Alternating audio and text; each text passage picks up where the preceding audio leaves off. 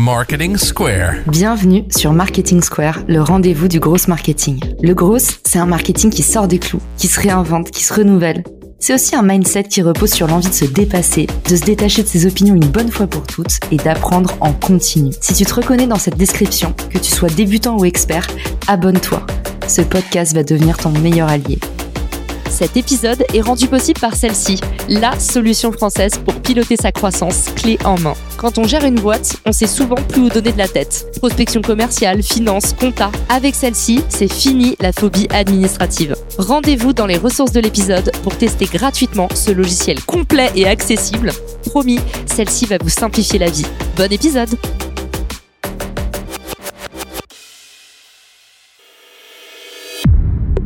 Bonjour à tous et bienvenue dans ce nouvel épisode de Marketing Square. Aujourd'hui, j'ai le plaisir de vous parler des nouveautés à l'œuvre dans l'algorithme LinkedIn. Vous êtes beaucoup à vous poser la question, mais où est mon reach? LinkedIn, rendez le reach. Qu'est-ce que vous avez fait de tous mes commentaires? Pourquoi j'ai de moins en moins de likes? Et puis les partages, n'en parlons plus. Depuis cet épisode de Marketing Square, je crois que plus personne ne l'ose. Pour les plus experts d'entre vous, vous avez certainement remarqué plusieurs vagues dans ces changements algorithmiques. On a pu le sentir d'abord fin mai, quand la portée de certains a vraiment commencé à décliner, avec des baisses jusqu'à moins 30% de reach sur cette période. Les mois d'été n'étaient pas en reste, mais comment savoir car chaque année, autour de juillet-août, il y a toujours une baisse des portées de publication. Mais la mise à jour la plus notoire, elle vient de se passer, c'était au mois d'octobre, où là, carrément, beaucoup d'entre vous ont perdu jusqu'à la moitié de leur portée sur les publications. Et justement, une étude qui vient de paraître de la part du cabinet Just Connecting nous informe que désormais, nous sommes 5% des utilisateurs à poster sur LinkedIn. C'est beaucoup plus qu'il y a deux ans où le chiffre était de 1%, mais ça paraît encore assez faible parce que si vous écoutez ce podcast, c'est que vous êtes dans un environnement business et évidemment autour de vous, tout le monde poste déjà sur LinkedIn. Pour autant, il faut savoir que suite au fait que de plus en plus de personnes soient sur LinkedIn, 25 millions en France, 830 millions dans le monde, mais également postent sur LinkedIn comme on vient de le voir, et eh ben du coup, depuis mai dernier, l'algorithme s'est resserré. L'algorithme a changé et désormais la part du gâteau est toujours intéressante, mais les audiences sont devenues plus exigeantes. Il ne suffit plus seulement d'oser appuyer sur le bouton publier pour faire la différence à vous d'avoir une vraie stratégie de contenu léché. Et si vous avez écouté mes épisodes dédiés sur le podcast, je vous les remets dans la description de l'épisode. Je vous donnais toutes les clés en cinq épisodes pour pouvoir créer une stratégie de contenu béton. Plus d'excuses donc désormais, et c'est pareil avec l'algo, on arrête de se trouver des excuses du genre si mon poste a cartonné, ouais, trop bien, je dois ma réussite qu'à moi-même, j'ai enfin craqué l'algorithme. Et puis si le poste a fait un bid, eh ben c'est la faute de l'algorithme. LinkedIn c'était mieux avant, et puis maintenant LinkedIn met en avant que des posts pourris bah ça, on peut plus le dire aujourd'hui. Il faut arrêter de se trouver des excuses ou de se dire que l'algorithme fait la pluie et le beau temps. Souvenez-vous que l'algorithme ne fait que répondre à des signaux qui sont humains finalement, qui sont des signaux toujours les mêmes hein, d'intérêt. L'algorithme LinkedIn, il reproduit ce qui se passe dans la vraie vie et il fait en sorte que les conversations sur LinkedIn soient tellement passionnantes que vous restiez de plus en plus sur la plateforme à consommer de la publicité, renseigner de nouvelles données utiles ou profiter de son offre de solutions notamment le Sales Navigator pour la vente ou LinkedIn Recruiter pour ceux qui recrutent. Ce que je peux vous livrer de concret aujourd'hui, c'est que l'algorithme, il a commencé à s'entraîner en mai dernier. C'est officiel. Hein. Ces informations nous viennent de la part de LinkedIn.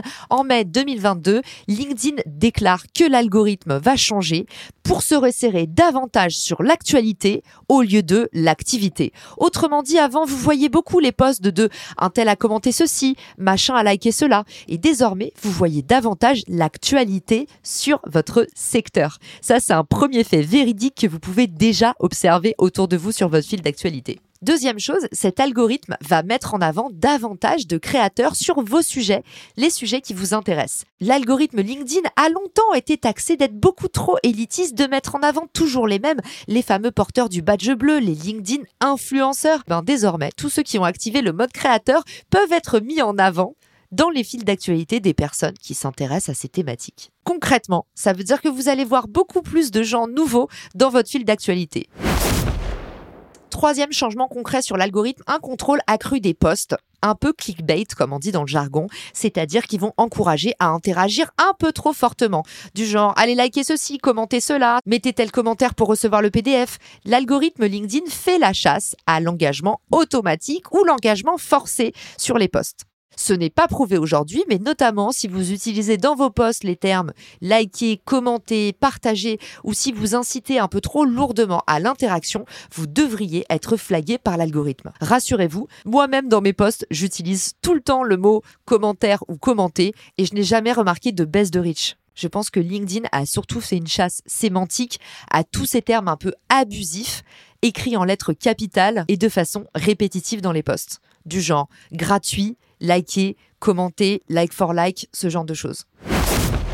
Quatrième changement concret dans l'algorithme, le durcissement des mesures sur les community policies. Désormais, l'algorithme est beaucoup plus sensible aux signalements et aux blocages qui sont effectués pour pouvoir protéger ses utilisateurs. En parlant de protection des utilisateurs, cinquième mise à jour concrète sur l'algorithme, la dépréciation des sondages. Et ça, ça fait longtemps que je vous en parle si vous écoutez le podcast. Il y a eu un ras-le-bol général à partir de janvier dernier et LinkedIn a tout de suite réagi, appuyé sur la manette et les sondages sont désormais beaucoup moins visibles dans nos fils d'actualité. Le problème que LinkedIn avait eu avec les sondages, c'est que forcément sur LinkedIn, plus vous consommez un type de contenu, plus vous allez le voir. Et sur les sondages, l'engagement était tellement facile, un clic égale un commentaire, qu'il était devenu automatique. Et plus vous alliez cliquer sur les sondages, plus vous alliez voir que des sondages. Un cercle vicieux où les sondages devenaient de plus en plus viraux, vous envoyez de plus en plus, vous y cliquiez de plus en plus et au final on s'en sortait jamais et on avait notre fil d'actualité complètement couvert de sondages qui n'avaient d'ailleurs aucun sens. Sixième modification à l'œuvre dans l'algorithme, c'est le sacre du commentaire.